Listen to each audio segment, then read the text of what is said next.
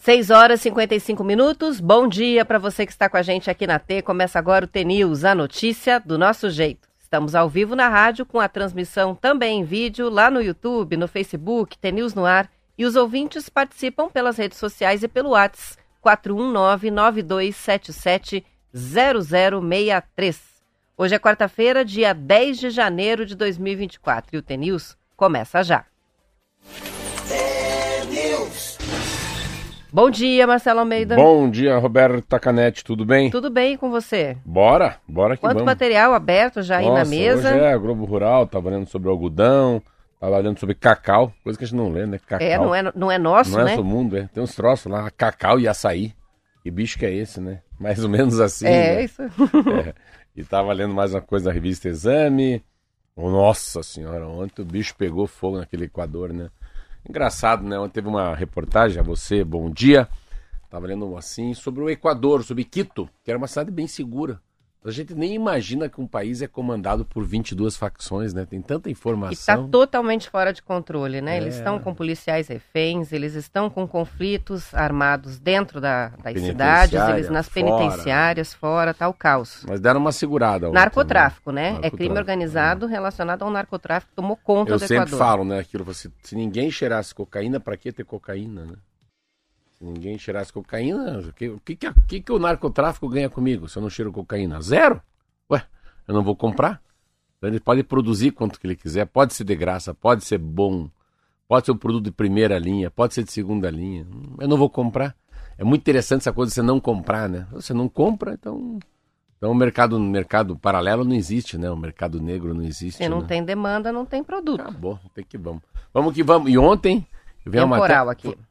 Pelo Quer falar do temporal de aqui. Deus, hein? Como choveu em Eu Curitiba fugi ontem. de medo ontem. Foi rápido, mas muito volumosa a chuva, né? É o dia mais quente da história. O ano passado foi o ano mais quente da história dos últimos 100 mil anos. Assim, um negócio assim, se fica lendo, você nem entende, né? Foi um ano muito quente e interessante que é uma. É o ninho, né? O aquecimento, principalmente do Pacífico no mundo, fez o mundo ficar mais quente e também, claro, né? Ah, o feito estufa. Vamos que vamos. está dizendo que assim, a gente teve uma- rajadas mais fortes de vento, foi bem antes da tempestade, né? É. Depois 30 milímetros de. Numa tempestade, 30 milímetros Foi uma que a gente chuva. teve de chuva. Foi Foi uma chuva espaço, curta, curta, mas forte. Mas né? alagou, teve situação, É. teve que atender, né? Mas 30 assim, queda de é, luz, como é que gente. vamos dar uma, uma, uma conversão? 30 milímetros, Ah, vamos lá de novo.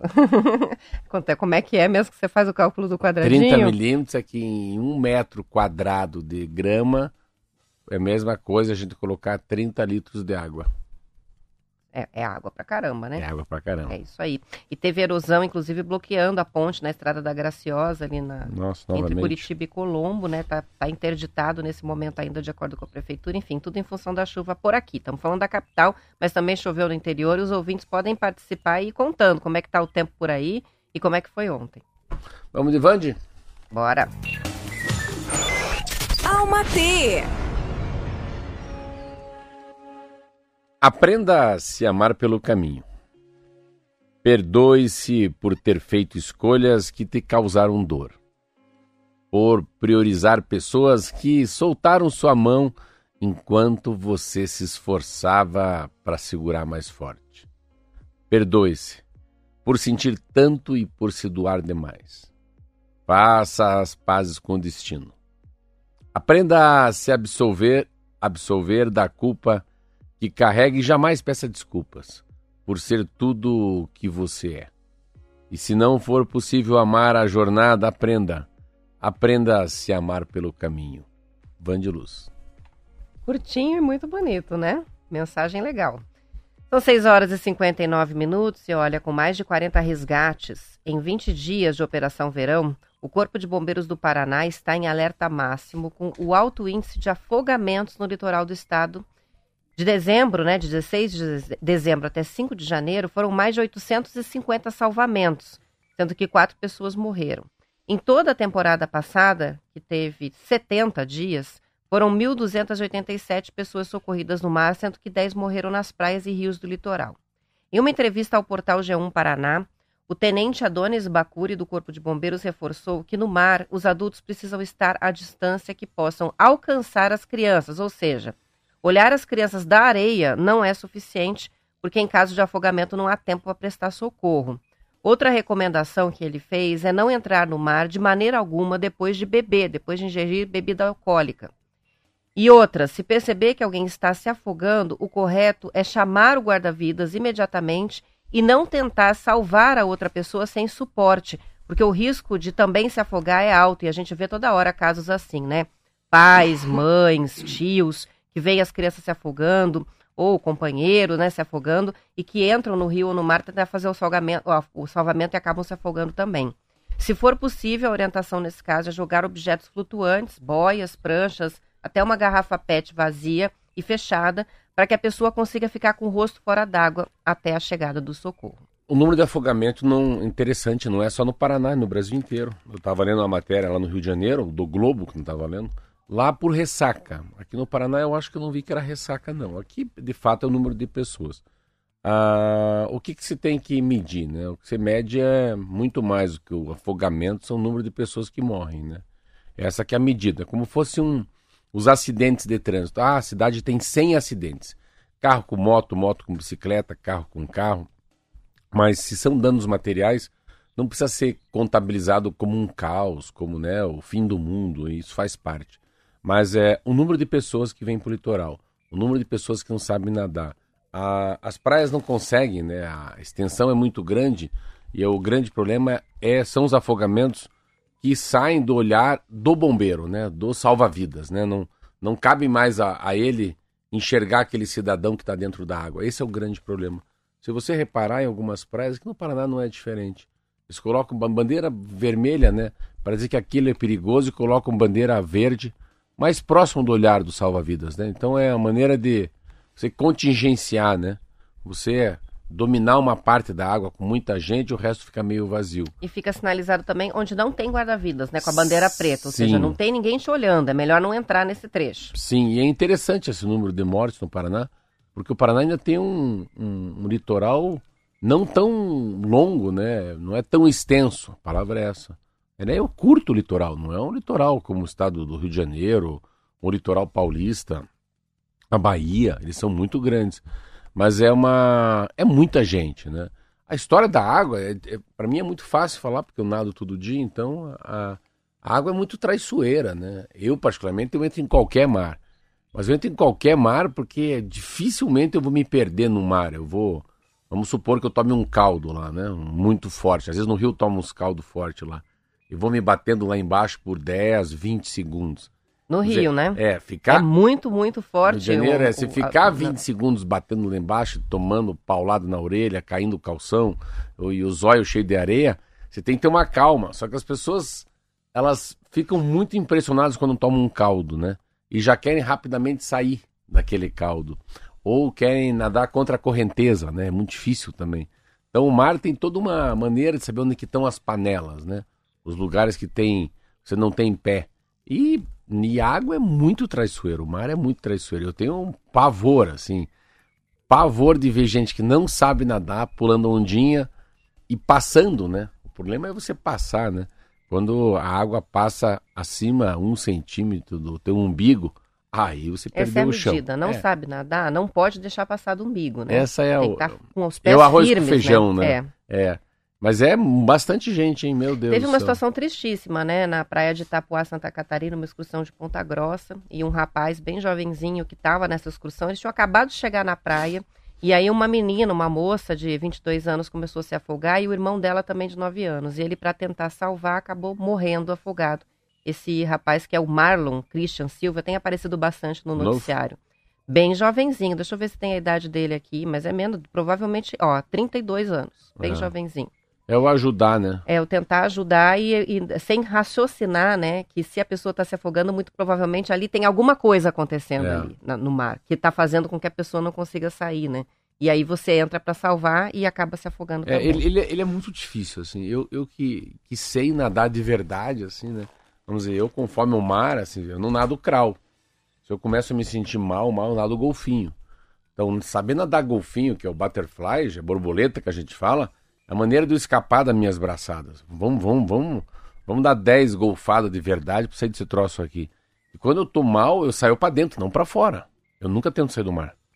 Então eu sei que a calmaria tá muito mais para dentro do que para fora. Claro, daí eu sei nadar, sei boiar, sei me esconder. Você já foi salva-vidas, né? Já. Teve uma temporada. já, Chegou já. a resgatar Salvar, alguém? Ah, cheguei. Muito interessante. É uma, é uma, é muito difícil você tirar uma pessoa que está tá, que tá se afogando no mar. É muito difícil, né? O peso, o desespero, o jeito que ela se agarra em você também. Você tem que ter força suficiente, olhar suficiente para manter ela um pouco distante de você, mais ou menos 80 centímetros, e aguentar firme aqui no pescoço, no braço, embaixo do, embaixo do sovaco aqui. Aguenta aí, vambora. Não pega em mim, pô. Não me segura em mim, né? Não vai me, me jogar para baixo também. E, e perna, né? A última que eu salvei, eu lembro que os três salva-vidas estavam comigo, estavam de pé de pato, e eu sem. Eu falava, vambora, pô, vambora, bora, bora. E daí eu falava, não, dê dez braçadas sem respirar. Então, dizer, como fosse, pense um barco. Do lado esquerdo tinha lá um nadando, eu do lado direito, mais uma. Então, eu segurava com a mão esquerda, né, a roupa lá, o biquíni, o calção do cara, eu nadava com o braço direito. Mas assim, dez braçadas, né? Bate perna e bate e vambora. Para andar um pouquinho, para ir andando um pouquinho, né? Você vai carregando. Só que você carrega quase um peso morto. Aquela pessoa tá absolutamente estática, né? Tá cristalizada. Apavo- apavorada, Não, os olhos, geralmente, né? né? É Que não tá que raciocinando O cara também, sendo né? afogado, ele desce e sobe da água. blub, blub, blub, blub, blub. A água entra e sai do nariz igual e o zóio regalado. Você acha que tá morto, mas não tá, ele tá em estado de choque, né? Meu Deus, como é E que muitas vezes a pessoa demora para voltar a ter a consciência, né, do que está É. acontecendo. Eu lembro de um episódio na família do meu avô, que a minha mãe sempre conta, que é, eles se afogaram, ele estava com um menino, o meu tio criança, então foi uma situação bem difícil de conseguir sair da água. Alguns pescadores acabaram ajudando, e depois que eles já estavam fora da água, eles voltavam para o mar. É, é, assim, a pessoa fica tão sem se situar no que está acontecendo que ela não age com a razão, né? Olha, Então tinha que segurar na areia porque eles tinham ah, o- ele, né, tinha o impulso de voltar para o mar, para onde ele estava depois de muitas horas Olha. esperando o resgate. Então, é traumático. situações assim, e na hora do salvamento principalmente, né? A pessoa não consegue pensar que ela está te afundando ou que se você ela não conseguir ficar parada, você não vai conseguir tirá-la da água, né? A gente se debate. Quem não sabe É, nadar, Essa matéria né? mostra o número de salvamentos. Pode ser que a polícia esteja bem melhor. A gente não sabe medir isso. É não muito tá- salvamento, dá não é que 40 tá por pior. dia. Vamos dizer, pode ser que a polícia esteja muito mais ativa. O corpo do bombeiro Acho tá... que o litoral está muito cheio, talvez eles estejam com um efetivo grande, então grande, acabam é. fazendo muitos Então, salvamentos, né? Pode ser que essa matéria seja positivamente boa, assim. Nossa, que bom que o Estado está na água também, né? Que estão salvando as pessoas. A Mas Cida é, escreveu pra gente dizendo assim: eu tenho trauma de água, não vou nem até ao, ao tornozelo, tenho pavor. É, é bem comum também pessoas que ficam traumatizadas e nunca mais come- conseguem ah, é tomar banho de preferível ter mar. medo, né? né? Eu acho, eu acho muito. A cautela, o medo faz parte do ser humano, né?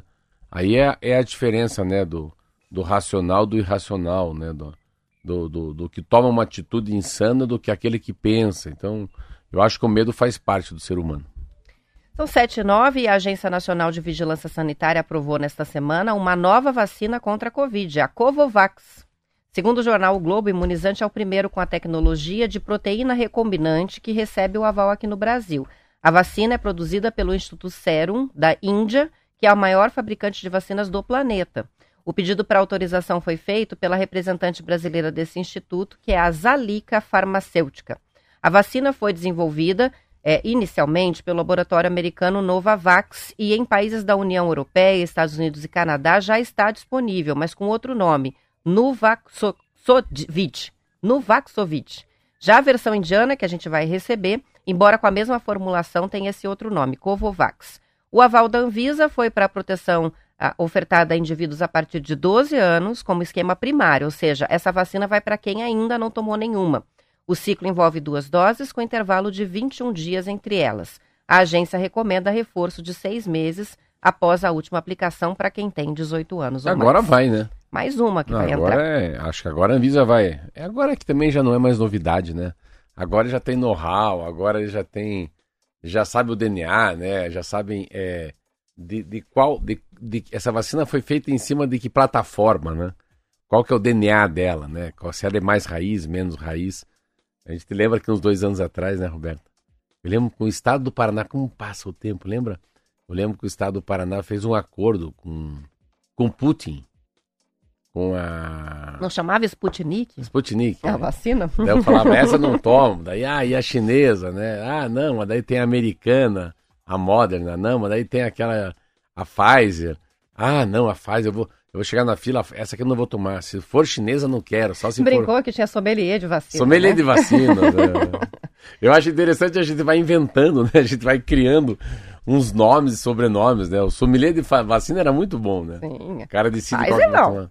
Eu lembro de uma- um caso legal pra caramba. Os caras, uma landragulha numa cidade, pagaram, pagaram pra um pessoal pra ser vacinado, foram filmados e a vacina não era de nada, não tinha vacina, lembra? Era mesmo, teve até isso, golpe, né? Com É. soro. O É. pessoal pagou e Era uma recebeu o soro. prefeitura, né? O secretário, o vereador. Quanta coisa aconteceu, né? É. E como já tá ficando lá pro Caramba, passado, eu né? lembro que eu vi uma matéria um dia que era proibido usar máscara. Por favor, não usem aquela máscara N95 porque vai faltar. Nós, cidadãos, não precisamos de máscara na pandemia. Meu Deus, dez dias depois é todo mundo precisava usar máscara, né? Eram os- Hashtag use era- a eram os máscara. protocolos, né? A Organização, a Organização Mundial da Saúde saía com uma coisa, mas ninguém sabia se era verdade. Então você tinha que acompanhar alguma autoridade de saúde no mundo. E a gente acompanhava a Organização Mundial da Saúde. Lembra disso, Roberta, né? Sim, lembro muito. fazendo, né? São 7h12 já, vamos Meu fazer um Deus, intervalinho. que falação. Já voltamos.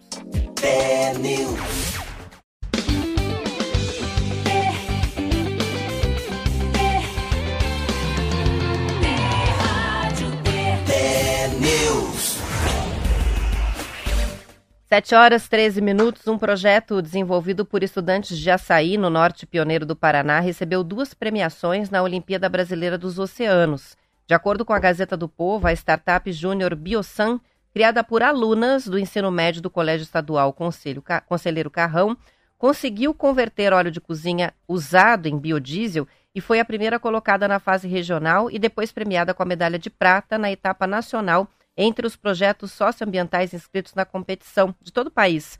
O primeiro resultado real do grupo foi a criação de cerca de um litro de biodiesel a partir de um litro e meio de óleo de cozinha usado. A amostra passou pela validação da Universidade Federal do Paraná. Com os ajustes propostos pela equipe da UFPR, as estudantes fabricaram um lote de 10 litros do biodiesel que ga- garantiu a primeira colocação aí no hackathon. O combustível foi testado no aniversário de Açaí, Marcelo, em maio do ano passado. O ônibus do transporte escolar participou do tradicional desfile, movido pelo biodiesel criado pelas estudantes. Além de rodar pela avenida principal da cidade, o veículo circulou por mais uma semana abastecido com o que alguns dias antes era o óleo de cozinha. Com o resultado, a administração municipal de Açaí se comprometeu a ampliar as instalações de produção do biodiesel da Biosan com a construção de uma usina dentro da própria escola. Olha, Super legal, mas né? deixou de ser startup, hein? Né? E, e são estudantes do ensino médio, essas meninas, não são é, universitárias, são do ensino médio dessa escola de açaí e conseguiram desenvolver uma tecnologia assim. Veja só o potencial né, dessas cabecinhas. Não, primeiro você vê como eles. Não, e, e- e você vê esses aí, né, que estão envolvidos diretamente. Veja o quanto eles sabem o que, que é biodiesel, a, a, a, a, a- o que vem do, da soja, do milho, que é para combustão, o que vem de fóssil, o que vem da, da, da agricultura. Então, tudo que. Eu estava lendo uma matéria sobre isso, sobre. E é bem essa matéria. Um cara está falando na, na- na- na- no Globo Rural. Ele é presidente executivo da Associação Brasileira da Indústria de Óleos Vegetais. Tá? Então ele fala muito sobre o, o óleo da a soja o milho, né, em relação à agricultura, mas ah, o que, que pode avançar nesse, nesse setor pro bio, pro bio, pro biodiesel também, que é o- pro, pro óleo bio, pro diesel feito pela não só pelo material fóssil que é o petróleo, mas pela soja. Eu estava pensando aqui, imagina o quanto essas pessoas, essas crianças, já têm noção, já têm noção da, da, da, da- do que, que é. A transição, Da transição, energética, de é. como, a- como as coisas têm que mudar, né? a Eles tiraram do de quê? Eles tiraram do quê? Então, óleo de cozinha usado, isso que eu acho mais Ah, óleo de incrível. Porque quando a gente usa resíduos que são problemas que a gente tem, né? O lixo, os resíduos da agricultura, né? O cocô do porco, É. o óleo de cozinha usado é um problema. A gente termina de fritar, guarda, tem que embalar dentro do vidro, fechar, não sabe muito bem onde É- dispensar. E aí você pega essa, esse resíduo que não serve para nada e só polui e transforma num combustível. Isso é genial. É, é que parece que as coisas que são rurais são mais fáceis. Tem cooperativa, tem tilápia, tem o porquinho, tem a vaquinha, tem a. Tudo que é grande, assim, tudo que, que tem Embrapa, que tem cooperativa, né? Que tem agronegócio, que tem tecnologia, que tem startup, parece que já sabe a solução. Mas quando a gente vai para o meio urbano, é mais difícil. Assim, não é tão. Uh, as coisas não são tão homogêneas nas casas. Cada casa é um jeito, cada um guarda de um jeito, cada um usa a sua fritura. Então, quando tem uma startup, né, pensa na cidade de Açaí, o ensino médio, pensando numa coisa assim, peraí, vamos, qual que é a sacada para o óleo de cozinha? O que, que esse óleo de cozinha pode se tornar? Eu já falei várias vezes assim, que assim começou a história do mundo, revolucionar o mundo. Quando em 1850 um, um empresário patrocinou um, um cientista, um professor Pardal, para descobrir o que, que era petro oil. Né? E ele foi lá, encostou a mão numa tinha uma manchinha preta assim, cheirou, falou: Isso aqui é petro, isso aqui é óleo da pedra, que é petróleo. E daí ele começou a descobrir, né? E esse cara deixou de financiar. Ele falou: ó, tipo, vou pagar 1.500 dólares para você descobrir. E quando deu mil dólares, parou de pagar. E o estudante, ó, rua, fugiu. E o cara não sabia o resultado final disso. Então, começa como fosse uma mini startup, um estudante, né, que pensava fora da casinha, para entender o que, que aquele líquido preto, lá na Pensilvânia, poderia se tornar para a sociedade. E aquilo se tornou a coisa mais importante da humanidade, que é o petróleo. Às vezes é assim. Às vezes numa cidade igual Açaí, com pequenos e jovens né, estudantes, descobre uma saída que você tem para óleo de cozinha. Muito legal. Eu acho legal a premiação. Acho legal você colocar a lupa nesses pequenos detalhes. Isso aí, são 7 horas e 19 minutos e o Operário, Marcelo, foi eliminado ontem da o Copa Operário. O Fantasminha. Foi, não é o perdeu Fantasmão. por 3 a 0 para o Guarani e aí tá fora da copinha. Com o resultado da partida de ontem, o time de Ponta Grossa não avança para a segunda fase da copinha. O Curitiba se classificou depois da goleada por 5 a 0 contra o Monte Azul. Volta a campo amanhã às 15h15 contra o Juventus e mesmo com a derrota para o Catanduva por 2 a 1 na terceira rodada, o Atlético Paranaense também já tem vaga garantida depois de duas vitórias, sendo que uma foi por 9 a 0 contra o Esparta. A segunda fase da Copinha começa na sexta-feira. De 128 times divididos em 32 grupos, 64 se classificam para a fase do mata-mata. A decisão da Copinha já tem data marcada, 25 de janeiro, que é o dia do aniversário da cidade de São Paulo. As informações são do Globo Esporte. Então aí, o Fantasma Que subiu, pena, é, né? é, o Fantasma subiu, né? Pra segunda divisão. Mas o. É pra o segunda, né? Fantasminha não, não, não O prosperou. Fantasminha não foi. Ainda bem que o Atletiba tá lá. Mas é legal, eu gosto muito. Ali. Eu gosto muito de ver porque é ali que estão as feras, né? Ali que tá um, um Vitor Roque da vida, um Hendrick, um Neymar, um. Ali que aparece, um Kaká. E o Brasil tá precisando, né, de novos craques agora. Precisamos renovar esse enxoval aí. E olha só, a Paranaturismo, que é o canal 9 do governo do estado, vai transmitir os jogos do Campeonato Paranaense na TV aberta. A notícia saiu ontem, né? O governador Ratinho Júnior anunciou a parceria com a Federação Paranaense de Futebol e com o patrocínio da Sanepar. Pelo segundo ano consecutivo, a N Sports também vai transmitir todos os jogos no site deles e no canal do YouTube. A Rede Furacão e a TV Coxa Prime, que são os serviços de streaming dos dois é, times, né? Também vão ser opções, mas aí para assistir os jogos ou do Atlético ou do Coxa. Os 12 clubes que participam da edição deste ano do Paranaense são Azures, Cianorte, o Atlético, Andraus, Coritiba, Cascavel, Galo Maringá, São Joséense, Londrina, Maringá, Operário e PSTC. A primeira transmissão do Paranaense vai ser lá na Vila Capanema, na abertura do campeonato, que é dia 17 de janeiro, já está chegando. É a partida entre o atual campeão da Série B, o Andraus, e o atual campeão paranaense, o Atlético, às 20 horas. O campeonato estadual vai seguir a fórmula do ano passado, Marcelo, com 17 rodadas. A primeira fase da disputa será em 11 rodadas em turno único, em que os clubes se enfrentam. Na primeira fase, a TV Paranaturismo vai transmitir ao menos um jogo às quartas-feiras e um aos sábados. Ah, Isso até a décima rodada. A única partida a ser transmitida no domingo na etapa vai ser a décima primeira rodada que fecha o primeiro turno. E aí todas as partidas são disputadas no mesmo horário, 16 horas. Isso lá no dia 25 de fevereiro. Os oito primeiros classificados da primeira fase da disputa vão para o mata das quartas de final. Já, já os últimos dois colocados da primeira fase são rebaixados para a segunda divisão do estadual. Interessante o governo fazer um papel que ninguém quer fazer, né? Não deve ser uma, algo rentável, não põe dinheiro na. Tanto que tem patrocínio, né? Tem patrocínio da Sanepar, que é a empresa pública, e, a, e, a, e o governo abrindo um canal dele, porque se não, olha, não sei não, Roberto. Ninguém mais quer saber. Ninguém mais quer saber de Paranaense. Porque o cara quer saber de brasileirão, né? Tudo bem, nem segunda divisão. Eu quero ver segunda divisão porque meu time tá lá. Mas é. É você e o Kiki lá. Eu adoro. Não, não nós não, muita gente. Santos tá lá. Mas assim, é um alento, né? Que está é, come... é, recomeçando, eu, né? Eu, eu, acho legal quando, a, quando alguém faz uma a política pública é para ah, para levar alguma coisa que os outros não podem ter, né?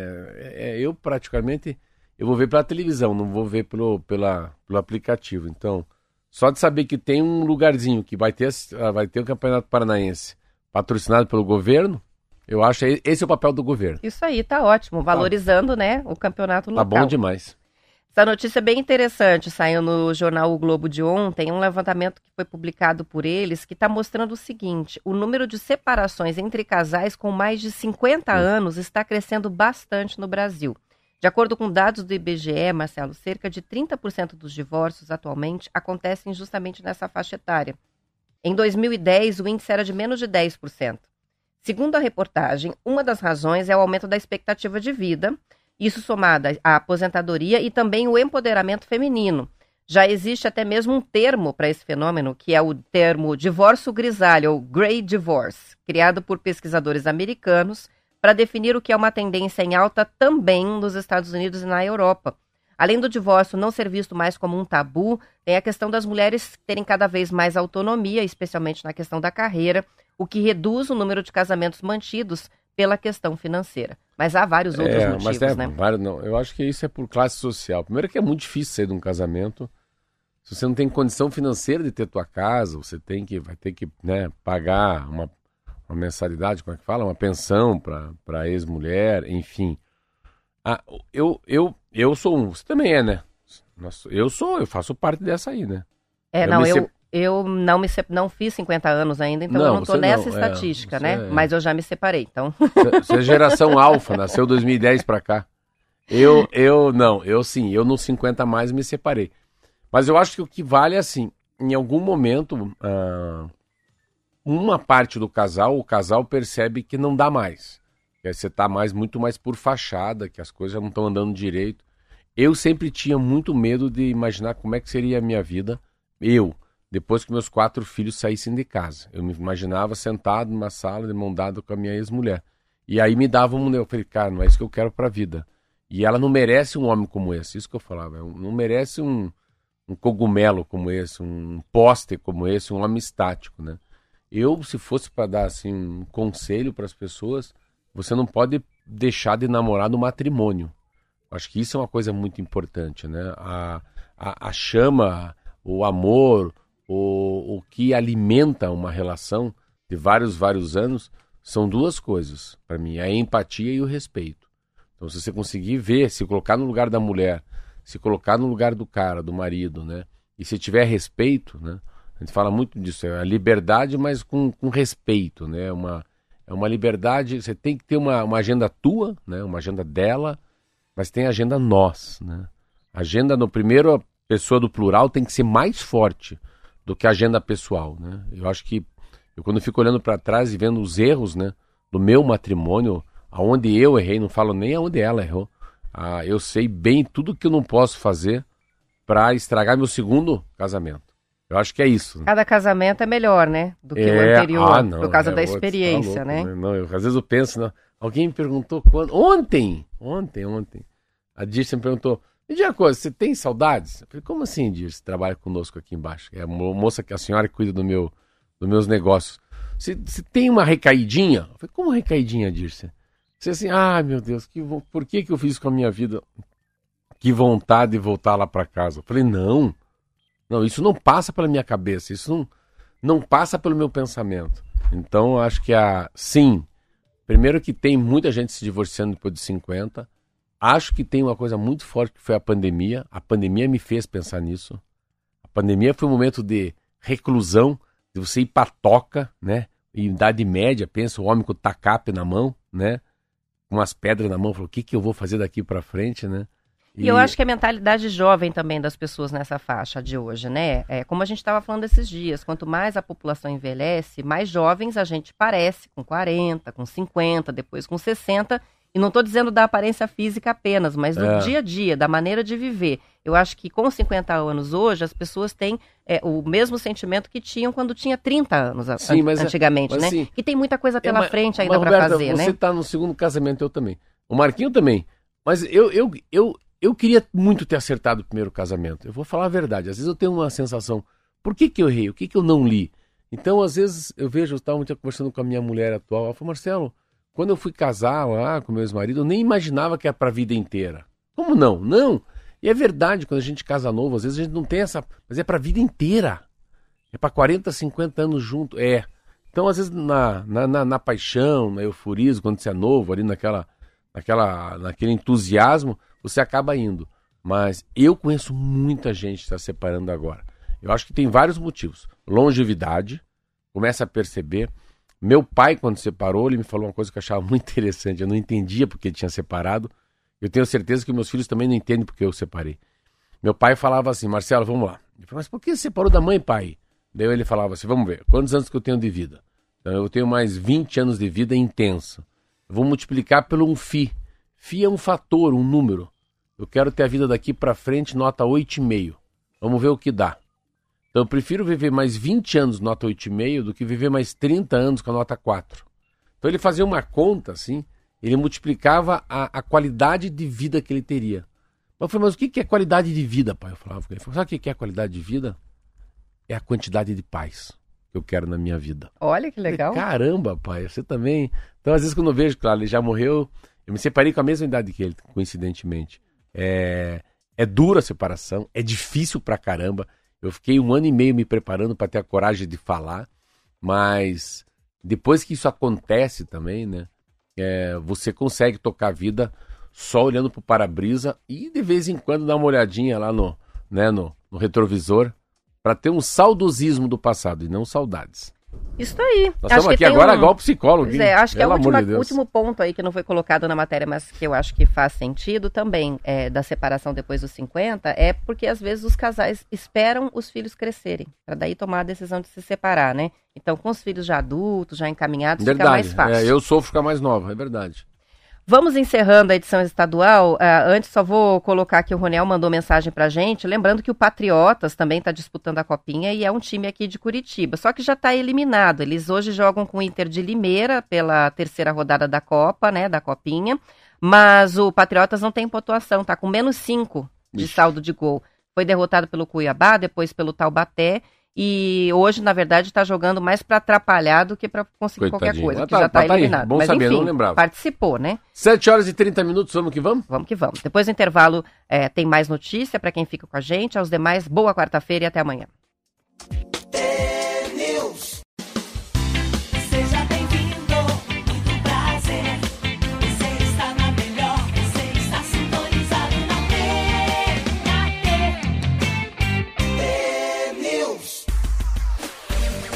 São 7 horas e 34 minutos. A Secretaria Municipal de Saúde de Londrina vai adotar a motolância, que é o atendimento do SAMU com motos. Uma portaria do Ministério da Saúde regulamenta esse tipo de serviço para agilizar o primeiro contato com o paciente, principalmente em locais de difícil acesso em horários de pico. Londrina vai comprar três motocicletas que devem ter no mínimo 250 cilindradas e baú para levar os equipamentos, inclusive o desfibrilador.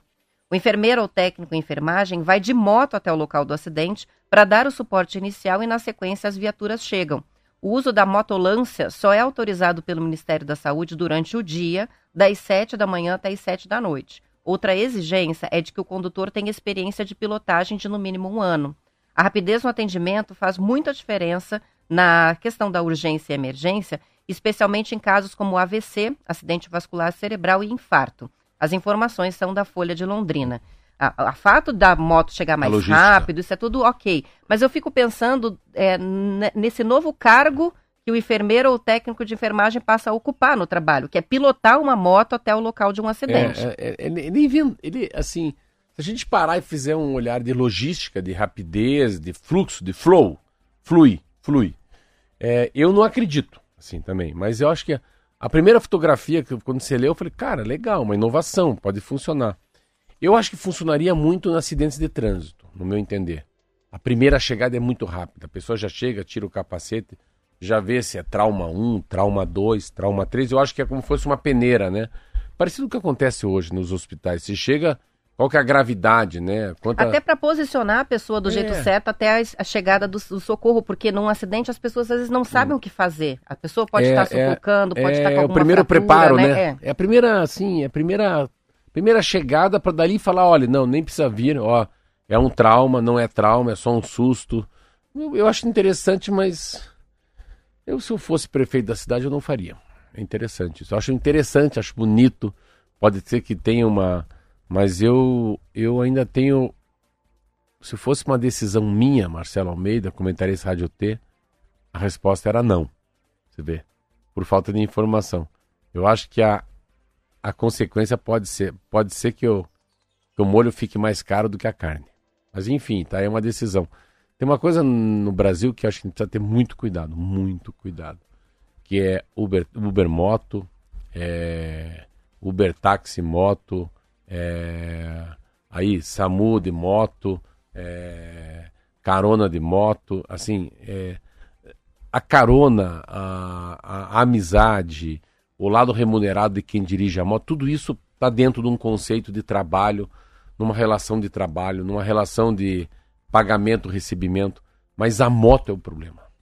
A moto ainda é um instrumento que mata muito. Então, a gente não pode delegar, né, às vezes, a achar que os Detrans do Brasil estão formando bons pilotos. Não basta bom piloto. Pode ser que aquele motorista que atropelou, né? Pode ser que o cidadão do automóvel não seja bem habilitado. Então, é, é mais ou menos o que aconteceu sobre o helicóptero que eu estava lendo. Porra, o cara dirigia em alta velocidade, mais ou menos, né?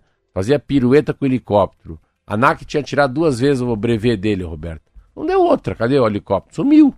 Também só fazia besteira. Então, eu, particularmente, eu, eu tenho muita, muita. E, e vai ganhando esse espaço, hein, Roberta? São Paulo, ó, Rio de Janeiro, hein? Que é a tua cidade lá, já tem mototáxi. São 7 horas e 38 minutos e por causa do calor dos últimos dias e o consumo elevado, alguns reservatórios do sistema de abastecimento de Londrina e de Cambé estão com níveis baixos de água. Segundo a Sanepar, o volume produzido nos primeiros sete dias do ano é de 75 milhões de litros a mais do que a média histórica do período. Na última segunda-feira, o reservatório Esperança, que atende bairros da região leste de Cambé, alcançou o nível mínimo, o que obrigou a Sanepar a desligar o equipamento. Segundo a empresa, foi reduzido o abastecimento na região atendida pelo reservatório para que ele recupere o nível necessário para retomar a distribuição. A interrupção no abastecimento começou na noite de segunda e foi até ontem, meio-dia. Hoje, o abastecimento vai ser interrompido em bairros da região oeste do Londrina a partir das 20 horas é, até as 7 horas da manhã de amanhã. A reportagem é da Folha de Londrina. Interessante, né? Primeira vez que você fala sobre isso. Porque... Fazia tempo que a gente não falava de falta d'água, né? É, mas é, mas é pelo, pelos dados, eu estava lendo aqui na, na própria Globo Rural, é, é, um, é para ser um verão muito quente, mas muito chuvoso, assim, sabe? Com uma, uma janela hídrica enorme, assim. Então, eu não, não, não passava pelas minhas matérias aqui do Estadão, da Folha. Eu não li nada, absolutamente nada da falta de água no estado do Paraná, principalmente por causa do clima quente e muita chuva. Mas vamos ver, né? Que pena. Tomara que a gente não, não aconteça isso aqui na capital, né? Isso aí, são 7 horas e 39 minutos. Estudantes do Paraná que entraram no primeiro ano do ensino médio neste ano na rede estadual, agora têm a chance de cursar ao mesmo tempo os cursos técnicos que são ofertados na rede do Estado. As 50 mil vagas incluem cursos como administração, agronegócio, desenvolvimento de sistemas, programação de jogos digitais, hospedagem e gastronomia. Os interessados devem se dirigir à escola do município até o próximo dia 12 para fazer a inscrição e garantir a vaga, ou seja, termina na sexta-feira o prazo. A integração do ensino médio com o ensino técnico tem o objetivo de proporcionar aos estudantes uma formação profissional aliada ao ensino médio, permitindo que concluam os estudos e já consigam entrar no mercado de trabalho. A Secretaria de Estado da Educação oferece aulas técnicas no mesmo turno regular e dentro da mesma escola. Durante o curso, os estudantes têm incentivos e orientação também para fazer estágios remunerados. Para este ano, a expectativa é de que mais de 100 mil estudantes façam cursos técnicos junto com o ensino médio. Além de já sair né, do ensino médio com uma capacitação profissional, é, eu imagino que isso deva mudar muito a realidade dos estudantes que precisam trabalhar, que precisam ter renda, né? E acabam, por vezes, abandonando o estudo antes de concluir o ensino médio, mas com o curso técnico, a possibilidade de um, de um estágio, continuam e concluem os estudos. Muito interessante. Eu estou muito bem impressionado. Olha, uma coisa que a gente às vezes a gente tem que tomar cuidado, que a gente fala do nem nem, nem trabalha nem estuda. Eu não gosto muito dessa. É pejorativo, é, parece pejorativo. que eles não querem, né? É, parece que são os vadios, coitados, cara. Não é assim. Eu olha, eu tô olhando com um olho, com um olhar tão positivo, tão promissor, o, o jovem aprendiz, lá na Prestinaria, tá chegando uma turma nova. Você tem lá? Meu Deus do céu. Cara, é muito legal.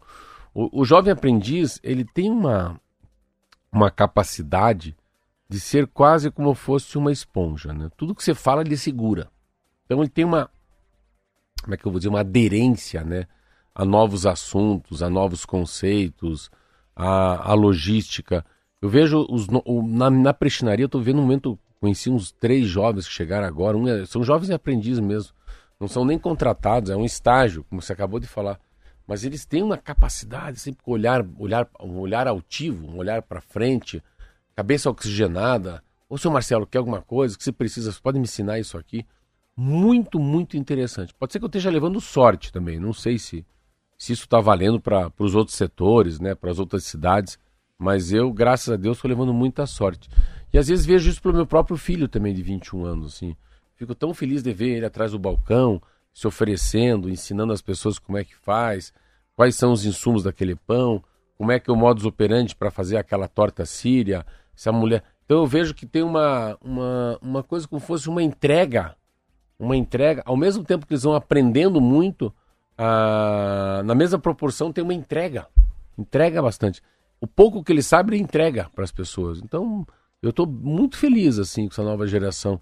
Estava muito preocupado. Então essa geração que vai para esse tipo de trabalho que não é startup, que não é tecnologia, mas é algo que depende dos teus braços, das tuas pernas, sabe? Pode ser um azulejeiro, pode ser um vendedor no balcão, pode ser um. Eu acho muito interessante. Eu estou bem. Boto muita fé, principalmente quando tem política pública, né, Roberta? patrocinando o curso técnico. É lógico que a prioridade é atender os estudantes que não pretendem, é, mesmo que, assim, principalmente imediatamente, fazer um curso superior, mas também não impede. Você pode adquirir o conhecimento do curso técnico, trabalhar com aquilo por um tempo, né? E ao mesmo tempo continuar com o sonho. Se quiser fazer uma faculdade, um curso superior, pode fazer depois, né? Então é, é, é uma solução é, que não limita também é, o futuro profissional desse estudante e que ao mesmo tempo dá essa possibilidade de estudar e fazer estágio ao mesmo tempo, ganhar um dinheirinho e não abandonar os estudos. É genial. Eu, eu acho, acho que, principalmente eu, no ensino público. Não, eu acho que vale muito, vale muito para a vida, vale muito para o currículo. Pode ser que um curso técnico desse seja exatamente o que falta para ele decidir o que, que ele não vai fazer da vida. Eu vou repetir essa frase. Pode ser que esse curso técnico, esse, esse incentivo, essa luz que abre para ele faz com que ele saiba o que, que ele não quer da vida. Eu também acho muito legal. A gente saber o que quer da vida é muito difícil. A gente fazer uma coisa que a gente ama muito também não é tão fácil. Mas se a gente souber o caminho que a gente não quer, 50% do, do problema está resolvido.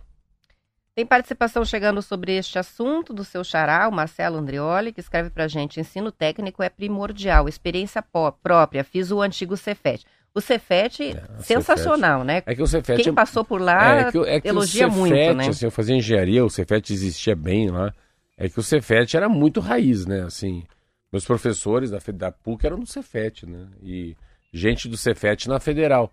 O Cefet é uma... É, é assim, o Cefet estava junto da de um jogo, assim, como fosse um carro japonês, né? Um Honda, uma Hilux o Ceifete não estava lá, um Celta 1000. O sempre foi uma.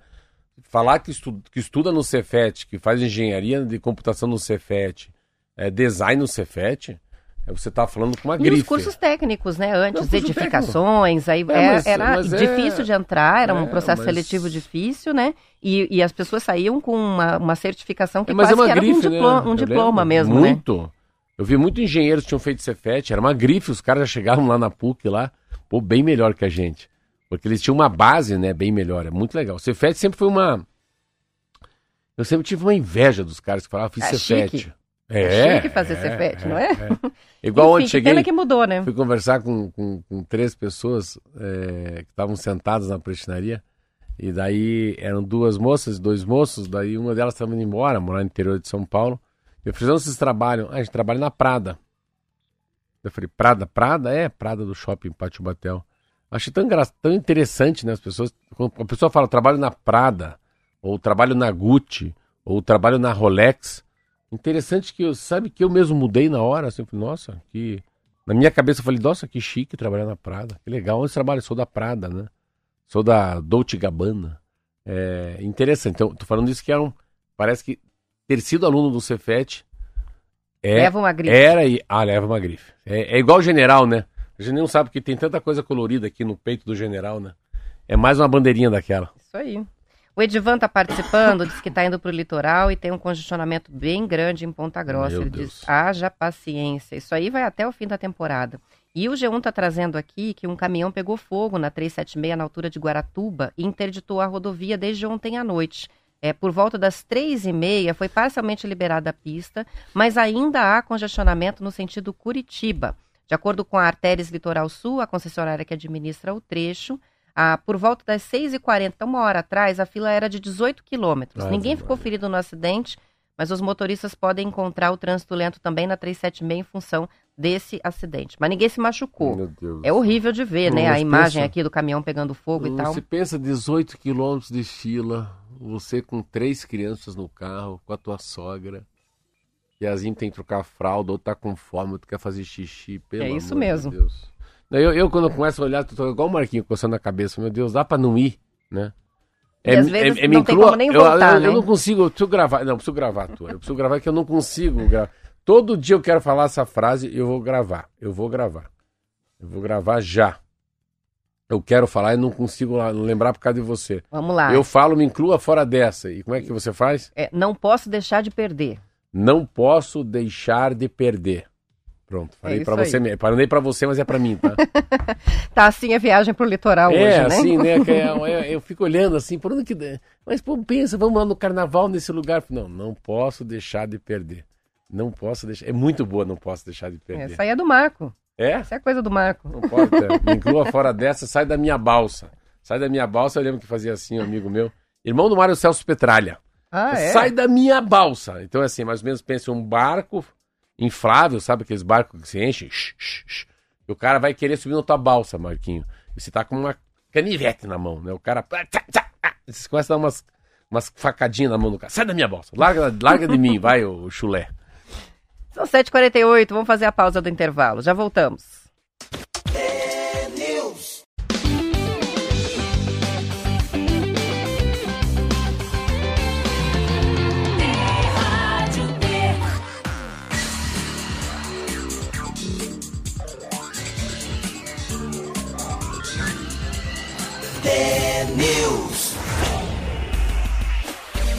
Sete horas e 50 minutos, o desempenho do setor de serviços, o maior empregador do país, será em 2024 ainda mais importante para sustentar a economia. As previsões do mercado indicam que 65% do crescimento do PIB deste ano virá das diversas atividades que compõem o setor de serviços nas contas nacionais, como comércio, os bancos, as empresas de transporte, além de outros segmentos. O percentual leva em conta as projeções de economistas coletadas pelo Banco Central no Boletim Focus e o peso no resultado total de cada um dos três setores da economia: serviços, agropecuária e indústria. Sem os impulsos da super safra e dos estímulos fiscais, principais responsáveis pelas surpresas do PIB no ano passado, o crescimento da economia vai cair praticamente pela metade, de 2,9% em 2023 para 1,5% neste ano, segundo as projeções. A tendência é que, com a economia global perdendo tração, as exportações contribuam menos e a expectativa para os investimentos é de uma reação tímida. O consumo das famílias é que deve evitar uma desaceleração mais forte, como reflexo da taxa de desemprego no menor patamar em quase nove anos e da recuperação de renda. O contexto é favorável às atividades mais atreladas à economia doméstica, ainda que os juros, embora em queda, continuem bem elevados. Para o economista-chefe do PicPay, Marcos Marco Caruso, que foi ouvido pelo Estadão, o mais provável é que o consumo continue sendo mais puxado por produtos essenciais, como os alimentos, dado o alívio na inflação nos orçamentos das famílias de baixa renda. É, são, são serviços essenciais, né? A gente sente assim, eu sinto muito pela cafeteria, pela padaria, não precisa ir muito longe. Primeiro a gente tem que agradecer a Deus que o, que o nosso, nosso padrão de, de inflação é baixo. Eu estava vendo ontem a Argentina é 28% ao mês. Meu Deus do céu, imaginou? 28% ao mês. Meu Deus. Todo dia tem que aumentar um pouquinho lá, o pão francês e o leite. A outra coisa é que assim, há, há uma essa geração de emprego é muito grande. Então, quando você tem o maior a menor taxa de desemprego no Brasil em 10 anos, 10 anos aí tem Lula, tem Dilma, tem, sei lá, tem Bolsonaro, tem Michel Temer. É, é muito legal isso, porque se a pessoa está trabalhando, a pessoa, de alguma parte do dinheiro dela, ela vai comprar um churros, ela vai colocar gasolina no carro do Marquinho, ou ela vai comprar seu cigarro, seja o que for, coisa ruim, coisa boa, mas o, o dinheiro vai circular, né? Que é o dinheiro que gera emprego, que gera riqueza, né? Que faz lá na ponta o cara colher melhor, né? As frutas, a galinha, o leite, o óleo lubrificante do caminhão. Então, o desemprego é embaixo, a inflação é baixa, o dólar, chama-se dólar flutuante, o dólar está muito bom. O dólar, quando fica nesses R$ reais, R$ 4,90, é muito interessante. E a gente tem uma coisa que, assim, a gente tem, graças a Deus, a gente não precisa. É claro que é importante para a balança comercial vender muito minério, vai vender muito minério. São os commodities, né? A milha, é soja, é algodão que eu estava lendo. Ontem até o Brasil passou. Pô, o Brasil desbancou os Estados Unidos em algodão. A gente nem imagina isso. Ele vai. Por quê? Porque ele, o Brasil tem toda essa venda numa cadeia de proteína, de minério, de, de soja, milho para fora, mas o Brasil tem dentro do Brasil 200 milhões de pessoas que comem, dormem, fazem amor e tem que sair. Então a gente tem mercado interno. Zé. Eu, eu, não, eu não vendo para o Rio de Janeiro. É, eu não estou eu não tô em Londrina. Eu não estou em Maringá. Eu não estou em Chapecó. Eu estou em Curitiba. Se eu tenho mercado interno para vender o que eu quiser, Pensa, posso ir para fora se eu quiser, posso ir para outro estado se eu quiser, não tem problema. Posso inventar um produto, né? Fazer um collab, colocar meu produto com a melhor massa do, do Brasil. Prestinaria e macarrão tal, é, prestinaria e Johnson Johnson, prestinaria e Dolce Gabbana, sei lá o que. Então, a gente tem muito consumidor no Brasil, né? Então, a, tem a longevidade.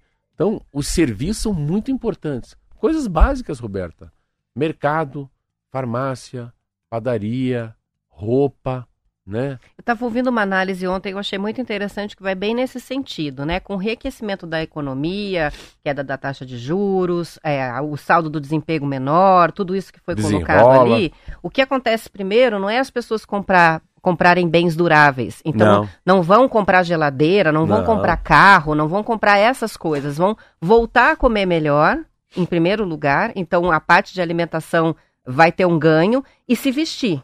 São as primeiras coisas que as pessoas precisam fazer. Então, essa parte do comércio aquece antes, para depois, mais para frente, se estabilizar, começar a crescer vendas aí sim, né? De eletrodomésticos, é, da linha branca, esse tipo de, de coisa interessante, né? É, é. Então, o setor de alimentação agora está colhendo os louros da, da, da dessa guinada na Essa economia. Guinada, e a é. primeira, o primeiro é. efeito é esse: as pessoas passam a comprar produtos melhores para comer, a sair para comer fora eventualmente e compram roupas. Sim, porque é... muita gente deixou de fazer isso é, porque estava é lá perto, né? Falou. Se a gente pegar um Brasil, pega 60 milhões de pessoas endividadas.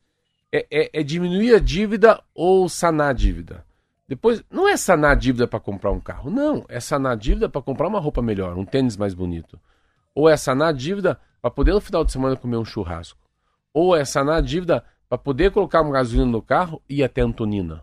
Não é para o Rio de Janeiro, não é pegar avião. Não, não é isso aí. Então a gente está falando de coisas que acabam circulando dinheiro na tua comuna, na tua comunidade, né? no teu bairro, na tua cidade, no teu estado. É, eu acho muito legal essa coisa da. que a gente fala às vezes de números, os números são muito frios, Roberto. Ah, o Brasil vai crescer. Esquece. Todo mundo errou aonde o Brasil ia para 2023. Mas não é assim, todo mundo errou. Ban Banco Central errou, é, BTG Pactual errou, o Pércio Arida errou, o todo mundo errou, assim. Todo mundo fez uma, um ano de catástrofe, assim. E não foi. Então, assim, foi um ano que foi muito melhor, tanto que essa eleição municipal, ah, muita coisa vai mudar, porque quem ganhou, ganhou muito, o governo federal ganhou muito, mas muito com essa, o acerto que ele teve na economia colocando Haddad. Então só isso faz o Brasil, opa. E, é, e é isso, é ter mais três anos desse tipo de Brasil. A gente precisava tocar 2024, 2025, 2026 com essa máquina azeitada, né? as pessoas com esperança, curto técnico, parará, piriri, pororó. Tá, tem a guerra da Ucrânia, tem a guerra do Hamas, tem lá a China, tem o Donald Trump chegando, independentemente de tudo isso, porque a gente também não está a gente não está desligado deles, né? A gente depende muito porque a gente não tem valor agregado aos nossos produtos. O Brasil é o grande produtor de grãos e de ciclo alimentar proteico, né? De proteína. Então a gente não escapa disso. Mas para mim o que falta para a gente às vezes assim é medir a qualidade de vida do Marquinho, é medir a qualidade de vida da filha do Marquinho, independentemente se o cara mora no Batel na Vila Sanda ou na Vila Verde. Cada um na sua camada social. Mas qual é a qualidade de vida? Às vezes, ah, o país cresceu 4%. Mas o povo está feliz, não? Né? O SUS funciona. Para quem melhorou pra a quem? vida, é, né? É. E o que, que é melhor a vida pro Kiki? O que, que é melhorar a vida para mim? O que, que é melhorar a vida ali para Zenir? O que, que é melhorar a vida? Pode ser que melhorar a vida às vezes é ter menos dor, né? Às vezes melhorar a vida é, é a volta da filha para casa. Ter mais tempo? Ter mais tempo. Às vezes não é ter mais dinheiro, é ter mais tempo. É, não é ter, é, é, é, é, ter uma, uma saúde mental, né? Mais tranquila, né? Mais alá canete yoga. e é isso aí. São 7 horas e 58 minutos para a gente fechar uma curiosidade. A Defesa Civil de Curitiba está usando o aplicativo Waze, aquele que é parecido com Google Maps, né? Que se, se é, localiza nas cidades pelo GPS para bloquear ah, virtualmente as vias interditadas e alertar as pessoas para possíveis riscos em determinadas áreas. Essa tecnologia, que já é usada em alguns lugares do Brasil, passa a ser implementada em Curitiba e funciona da seguinte forma: caso uma via esteja bloqueada em decorrência, por exemplo, de alagamento, a Defesa Civil coloca o bloqueio no aplicativo Waze, que aí desvia as rotas para os motoristas de forma a evitar a parte onde não é possível trafegar. Este bloqueio pode ser de uma rua ou de uma área, dependendo da situação.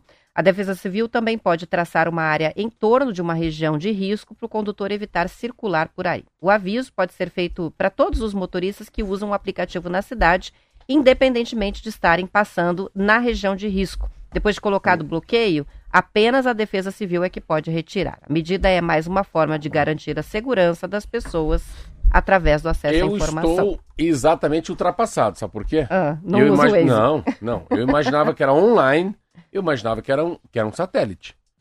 Eu não sabia que alguém tem que colocar dentro do satélite que tá, que tá a rua bloqueada. Ah, sim, os bloqueios sim. Não, eu achei... É, o Waze é participativo, então eu achei que o as satélite pessoas avisam lia. o que está acontecendo. Tem blitz, tem buraco. Bora, bora, bora, bora. Agora é assim, ó. Facão. É facão. Amanhã a gente está de volta. Beijo, até amanhã.